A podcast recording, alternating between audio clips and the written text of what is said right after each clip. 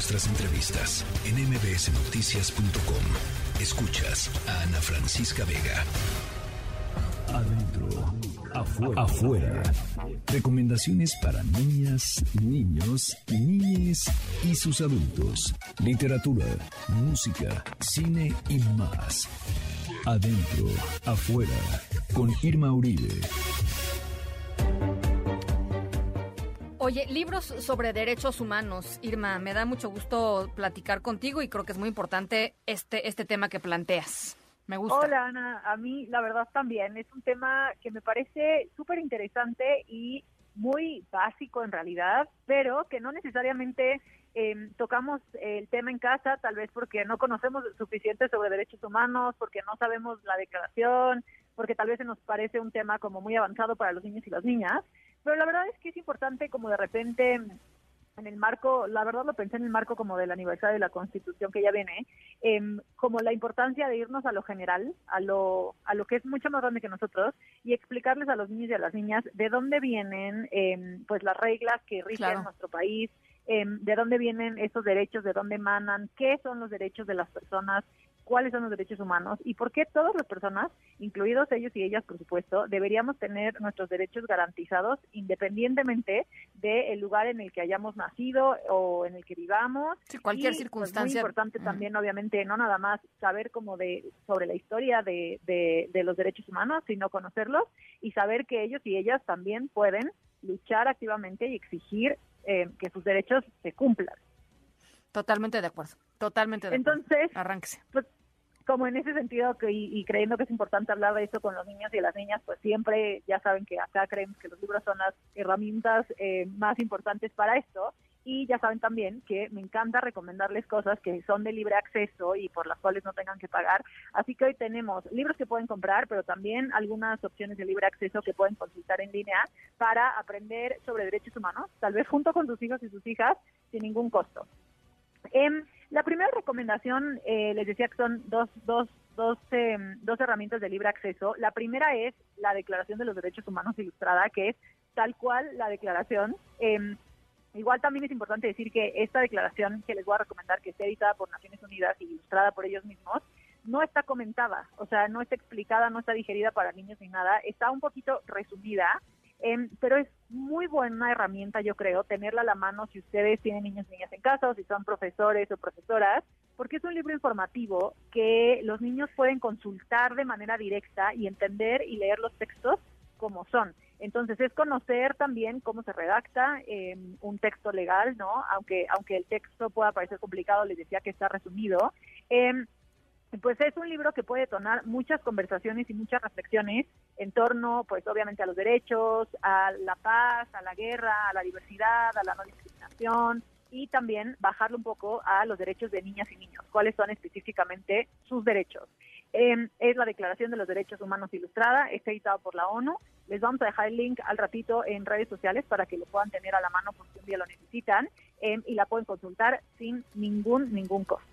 Eh, la segunda opción que les tengo, que también es de libre acceso, es un manual que editó eh, la Comisión de Derechos Humanos de Yucatán hace algunos años. Ándale, eh, es, está súper bueno porque es un manual, este sí, más digerido, por decirlo así, es un manual para niños y niñas que quieren aprender sobre derechos humanos. a mí este manual me gusta mucho. Creo que creo que creo que es un manual sencillo, pero pero pero muy bien pensado porque lo que hace es explicar un poco cuáles son los derechos humanos, cuál es cada uno de ellos, qué significa la, por ejemplo, el derecho a vivir en paz, qué significa el derecho a tener una identidad y lo baja muy bien a contenidos que son como muy identificables y significativos para los niños. Entonces, esto lo hace como fácil también para nosotros como adultos sí, claro. de explicar y literalmente se convierte en una herramienta eh, que nos permite, pues, eh, vamos a decir, darle mayor significado como con la cotidianidad de los niños a qué es un derecho, de dónde vienen, cuáles son los derechos básicos. Eh, está ilustrado, tiene algunos como ejercicios incluso que pueden hacer. En realidad está hecho para, para, para escuelas, para que profesores eh, y maestras los, los, lo utilicen en sus clases, pero yo creo que es un manual que está buenísimo para tenerlo en casa. Explica muy bien qué son los derechos humanos, qué significa que sean universales, qué significa que sean permanentes, eh, de manera muy sencilla, con algunas como cuentitos, por ejemplo, o extractos de cuentos con los que los niños se pueden identificar, trae reflexiones interesantes, trae algunos ejercicios. Entonces, este también se lo recomiendo mucho como un material de libre acceso. Se llama Manual para niños y niñas que quieren aprender sobre derechos humanos. Lo editó la Comisión de Derechos Humanos de Yucatán y les dejamos también el link para que puedan descargarlo sin ningún costo en, al ratito en las redes sociales del programa y también, ya saben, en las de adentro afuera mañana. El tercer libro que les quiero recomendar es un libro que no he podido conseguir en físico, eh, que es una súper atractiva y llamativa adaptación de la Declaración Universal de los Derechos Humanos que Amnistía Internacional editó en 2008. Eh, pues con la finalidad, un poco lo mismo que acá, de que los niños y las niñas conozcan que todas las personas estamos protegidas por una serie de derechos. Eh, se llama Todos Nacemos Libres y es un libro que subraya también mucho como esta obligación que tenemos de defender que los derechos humanos se garanticen, no nada más para nosotros mismos, sino también para los demás.